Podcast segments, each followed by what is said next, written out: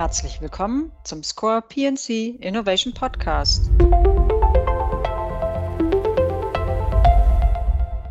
Herzlich willkommen zu unserem ersten Cyber-Podcast. Wir freuen uns sehr, dass Sie den Weg zu uns gefunden haben. Mein Name ist Claudia Niebaum-Knaus, aber ich glaube, ich brauche mich in diesem Kreis jetzt auch nicht weiter vorzustellen. Mein Interviewpartner ist Ralf Rösch unser Practice Leader Casualty. Er ist zuständig für unsere Underwriting Guidelines und auch Technical Support für verschiedene Märkte, darunter auch unseren deutschen Markt. Ja, auch von mir ein herzliches Willkommen. Ja, wir melden uns heute auf digitalem Wege. Eure Rückversicherungskonferenz im Mai war ja auch schon digital. Wie lief das denn so? Oh, das lief sehr gut. Es ist zwar leider nicht das Gleiche, als wenn wir unsere Kunden persönlich äh, wiedersehen und persönliche Gespräche haben, aber wir haben im Anschluss sehr gutes Feedback bekommen. Auch unsere Cyber Breakout Session scheint ein großer Erfolg gewesen zu sein. Das hört sich ja ganz gut an. Cyber ist natürlich auch ein aktuelles Thema und wird es wohl auch bleiben.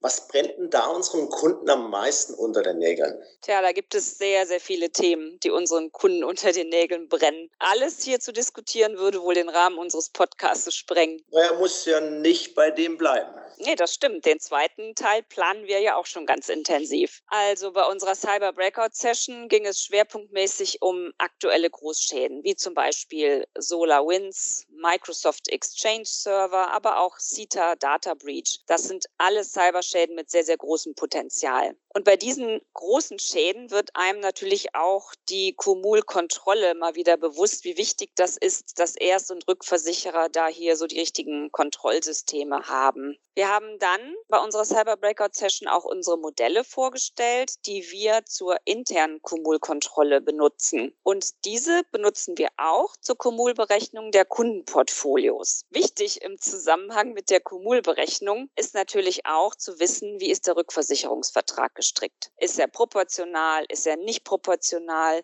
Wie sieht das Portfolio des Erstversicherers genau aus?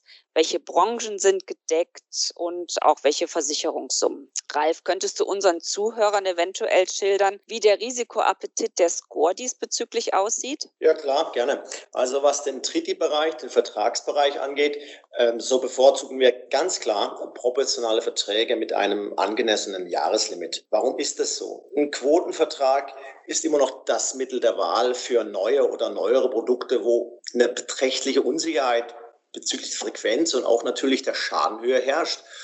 Und wenn man sich zusätzlich noch auch mal so einen Schadenexzidenten auf Ereignis anschaut, da braucht es natürlich eine klare Definition. Was ist ein Ereignis? Und da, denke ich, haben wir doch noch ein bisschen äh, Spielraum nach oben, was die nötige Präzision betrifft. Nun, was ist ein angemessenes Jahreslimit? Na gut, vorneweg, wichtig fürs Verständnis. Wir haben für die gesamte Scoregruppe, also für alle Einheiten, genau ein Jahreslimit, gegen das wir zeichnen können. Und zwar weltweit. Cyber hat ja nun mal das fast einzigartige Merkmal, dass wir das Exposure geografisch nicht abgrenzen können. Die von dir genannten Schadenbeispiele sind da ja ein ganz guter Be äh, Beleg dafür. Und ich denke auch nach einigen Gesprächen, die wir auch gemeinsam schon geführt haben mit unseren Kunden, ist da auch ein grundsätzliches Verständnis da. Insbesondere auch deswegen, weil wir ja stetig an der Verbesserung unserer Modelle arbeiten. Heißt konkret, wir arbeiten mittlerweile mit CyberCube, was den großen Vorteil hat, dass wir den PML mittlerweile stochastisch ermitteln können, also Ereignissen eine Wiederkehrperiode geben können. Und in dem Zusammenhang wirklich ganz wichtig, das Resultat von diesem Modell ist keine Blackbox für den Kunden, sondern wir wünschen ausdrücklich eine Diskussion darüber mit unserem Kunden. Und angemessen ist dann das Ergebnis aus der Modellkalkulation und im Gespräch mit unserem Kunden. Haben wir denn auch eine Begrenzung pro Risiko? Ja, gute Frage. Äh, ja, derzeit auf Vertragsebene haben wir ein Limit von maximal 2,5 Millionen Euro pro Risiko. Okay.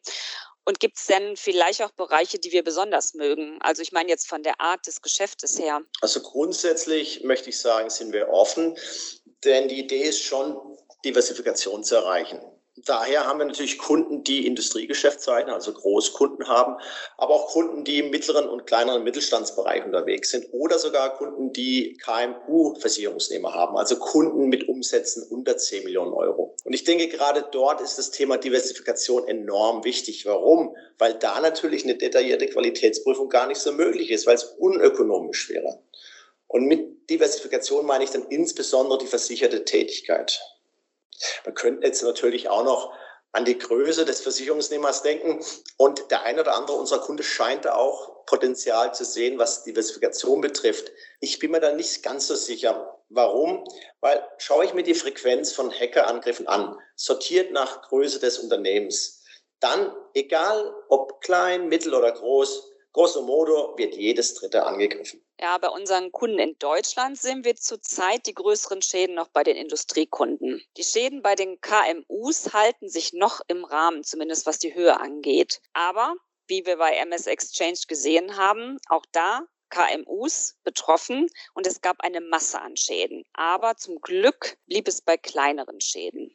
Und was wirklich positiv ist, die Erstversicherer haben sehr schnell reagiert. Sie haben ihre Kunden vorgewarnt und informiert, zum Beispiel mit Informationen zum Patching und wie die Sicherheitslücke geschlossen werden kann, sodass es hier in den meisten Fällen auch bei Forensikkosten blieb. Überhaupt, wir als Rückversicherer legen ja auch viel Wert darauf, wie der Erstversicherer seine Forensik betreibt und auch mit welchen Service-Providern er zusammenarbeitet. Das ist in Cyber ja ein sehr, sehr wesentlicher Baustein. Unbedingt, ja. Also wir arbeiten mit Kunden, die ein spezialisiertes Cyber-Team haben, also mit klaren Underwriting Guidelines operieren und einen entsprechenden klar abgegrenzten Risikoappetit haben, die ihre Cyber-Pricing-Tools, ihre eigenen einsetzen und die Schäden, ja leider sind die ja schon da, mit einem guten Schadenhandling bearbeiten. Und da ist es natürlich wichtig, hast du auch gerade eben angesprochen, dass da genügend Ressourcen vorhanden sind. Und da möchte ich aber doch meinen, der echte Stresstest, dass also in einem Ereignis massiv viele äh, VNs betroffen sind, ich denke, der steht noch aus. Ein Wort vielleicht noch zum Underwriting beziehungsweise der Risikoselektion. Also wenn ich mir nochmal anschaue, dass jedes dritte Unternehmen angegriffen wird, ist Vermeiden doch schwierig. Es wird also bei meinen Kunden einschlagen und da muss das Stichwort doch Vorbereitung lauten. Gibt es einen Notfallplan? Wie sind die Mitarbeiter geschult? Hierzu gibt es auch ein sehr interessantes Arbeitspapier des KIW, das ist das Kompetenzzentrum für IT-Wirtschaft, welches an vorderster Stelle die Sensibilisierung der Mitarbeiter, aber auch der Führungskrew anmahnt. Noch hinzu kommt eine interessante Zahl, habe ich gefunden auf der Webseite Zürich Schweiz, dass 93 Prozent der Datenpannen werden durch menschliches Versagen oder fehlerhafte Prozesse verursacht. Schaue ich jetzt aber im Gegenzug gerade im Bereich KMU mal die Fragebogen so durch, dann scheint mir das Thema Mensch doch recht dürftig behandelt oder vielleicht sogar überhaupt nicht behandelt worden zu sein. Ja, das stimmt. Das, das Thema Vorkehrungen ist in der Tat mehr als nur die Technik. Also der Faktor Mensch spielt eine entscheidende Rolle. Und ähm, wenn man sich so Umfragen anschaut, also der GDV hat im letzten Jahr eine Umfrage zur Selbsteinschätzung der Cybersicherheit gestartet. Und auch die Gotha hat in diesem Jahr eine Umfrage an die KM, mit den KMUs gemacht da sieht man in der Tat, da ist noch viel Spielraum nach oben, was die Cybersicherheit angeht. Hier muss tatsächlich noch mehr getan werden. Und interessant auch bei der Gotha-Umfrage, dass nur 16 Prozent der KMUs eine Cyberpolice haben. Also auch hier noch viel Nachholbedarf. Ich denke, vielleicht sollte der ein oder andere Erstversicherer nochmals über seine äh, Portfolien schauen und zu gucken, wie denn genau ähm, es bei seinen Versicherungsnehmern aussieht. Wie ist die Resilienz diesbezüglich? Ja, absolut d'accord. Denn ähm, schaue ich erneut Zahlen der Zürich-Schweizer. Ja, ich arbeite halt für die Score in Zürich. 39 Prozent äh, laut dieser Website der KMU erleiden eine Betriebsunterbrechung nach einem Cybervorfall. Und gerade mal zweieinhalb Prozent der KMU sind wohl auf Cyber vorbereitet. Und naja, wenn diese Zahlen auch nur halbwegs auf Deutschland zutreffen, dann sollte man tatsächlich vielleicht hier und da über Obliegenheiten nachdenken. Im KMU-Bereich, wo eben gezwungenermaßen die Transparenz eingeschränkt ist. Stichwort Obliegenheiten, das ist ein sehr gutes Stichwort und das scheint mir in dem Zusammenhang auch sehr, sehr wichtig und auch richtungsweisend zu sein. Also es gibt in der Tat schon Unternehmen, die ihren Kunden bis zu zehn Obliegenheiten vorschreiben und sind die nicht erfüllt oder teilweise nicht erfüllt, dann gibt es im Schadenfall auch keinen Versicherungsschutz. Im Bereich KMU muss man natürlich auch fairerweise sagen, kann aus wirtschaftlichen Gründen nicht so eine ganz genaue IT-Analyse durchgeführt werden, wie wir das bei großen Industriekunden kennen kennen. Aber durch die Obliegenheiten kann man dem gut, dem Kunden gut vermitteln, auf was es ankommt. Ähm, und solche Obliegenheiten sollten, wie vorhin auch schon erwähnt, Technik und Mensch umfassen. Aber wir haben ja nicht nur den Bereich KMU. Wir bei SCORE haben ja auch viele Industriekunden im Portfolio. Wie ist denn da unsere Haltung eigentlich zu den Großrisiken? Ja, also da mal ganz allgemein muss ich auch schon sagen, dass viele Bücher schon aufgrund ihrer Größe und Großschaden im Grunde genommen gar nicht verkraften können. Deswegen sollte man natürlich äußerste Vorsicht bei der Selektion von solchen Risiken walten lassen. Also habe ich kein erfahrenes Cyberteam mit entsprechenden Ressourcen, intern und oder extern, dann lasse ich die Finger davon. Ich meine, die großen Anbieter, die haben hier zusammen mit der Industrie noch einen weitgehend akzeptierten Weg des sogenannten Risikodialogs gefunden. Das ist gut. Hier sprechen nämlich Experten mit Experten. Aber auch da sagt man der Schadenerfahrung, dass da noch ein bisschen Spielraum nach oben ist. Und deswegen sollte man sich doch einfach mal folgende einfache Fragen stellen. Stimmt die Relation Qualität-Risiko mit der Kapazität, die ich dem Risiko gebe? SCORE hat ja selbst ein Cyber- und Tech-Team, das Einzelrisiken analysiert und zeichnet. Und ich denke, da trauen wir uns auch ganz gut zu, die Qualität der jeweiligen Risikoanalyse unserer Kunden zu beurteilen. Ich meine, du arbeitest ja selbst häufig mit unseren Cyberjungs zusammen.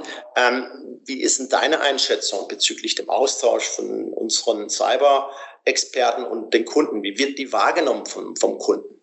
Die Zusammenarbeit und auch der Input, der von unserem Cyber Solutions Team kommt, wird von unseren Kunden immer als sehr befruchtend angesehen. Es gibt Austausch bei Großrisiken, mit unseren Kunden, der äh, auf einem sehr hohen und technischen Niveau stattfindet. Aber es gibt sogar Kunden, die, bevor sie überhaupt ein Risiko zeichnen und bevor sie in den Risikodialog mit dem Kunden gehen, uns fragen, welche Fragen wir denn zusätzlich noch beantwortet haben möchten. Und diese Fragen werden mit in den Risikodialog genommen. Das zeigt mir, dass also unser Know-how hier tatsächlich auch gerne genutzt wird und auch geschätzt wird. Ich möchte jetzt nochmal auf fakultative Risiken zurückkommen. In diesem Bereich gelten bei uns ja eigene Guidelines. Zum Beispiel zeichnen wir nur Risiken ab einem Attachment Point von 50 Millionen Euro. Gibt es für diesen Bereich auch No-Gos, also das, was wir gar nicht gerne zeichnen möchten? Äh, ja, die gibt's. Ähm, wir zeichnen zum Beispiel keine Airlines, Spielcasinos, Kreditbüros oder Market Research Companies. Und damit sind wir auch in der Rückversicherungswelt sicher nicht allein. Äh, unsere Kollegen vom Cybertech-Team haben eine Kapazität von 15 Millionen Euro, 1,5 Millionen Euro.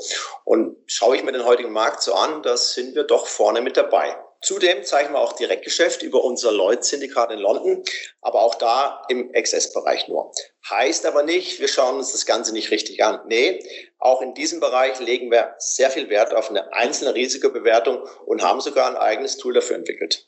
Also das heißt, was wir von unserem Kunden verlangen, machen wir auch selber. Eine ordentliche Prüfung vom Risiko. Ja, das stimmt. Und in diesem Zusammenhang sind Offenheit und Transparenz für uns besonders wichtig, aber auch der intensive Austausch mit unseren Kunden. Das gilt sowohl im fakultativen wie auch im Triti-Bereich. Ja, absolut. Also nochmal Stichwort Transparenz. Also wir möchten eine transparente und offene Partnerschaft. Und da wird natürlich auch über detaillierte Informationen gesprochen, wie zum Beispiel Borderos, Schadeninformationen oder eben die schon erwähnte PML-Berechnung. Nochmals, also wir unsererseits geben diese Transparenz auch zurück, wenn wir eben diese Modellierung besprechen mit dem Kunden. Das Ganze ist keine Einbahnstraße. Und mit diesem Ansatz, ich nenne das mal eine echte Partnerschaft, verbietet sich natürlich auch irgendwelches opportunistisches Zeichen von Deals. Und damit fahren wir gut und das werden wir auch nicht ändern. Also man kann sagen, wir bleiben verlässlich. Na, wenn das nicht ein schönes Schlusswort ist. Ralf, ich danke dir ganz herzlich für dieses interessante Gespräch und hoffe, dass auch Sie, liebe Zuhörer, den ein oder anderen interessanten Punkt für sich mitnehmen konnten. Das Thema Cyber wird weiterhin sehr aktuell bleiben und deswegen werden wir noch einen zweiten oder dritten Podcast folgen lassen. Der zweite Teil ist, wie anfangs ja schon erwähnt, schon in Arbeit und wir werden zu den aktuellen Themen Trends und Silent Cyber Stellung nehmen. Wir möchten Ihnen, liebe Zuhörer, nochmal recht herzlich für Ihre Aufmerksamkeit danken. Sehr schön, dass Sie dabei waren. Und sollten Sie im Anschluss noch die eine oder andere Frage haben, jederzeit gerne. Bis bald und auf Wiederhören. Wir bedanken uns bei unseren heutigen Zuhörern. Sie möchten zukünftig keine Folge verpassen? Dann abonnieren Sie unseren Score Innovation Podcast auf Apple, Spotify oder einer anderen Audioplattform und werden direkt über neue Episoden benachrichtigt. Bleiben Sie mit uns informiert, inspiriert und involviert.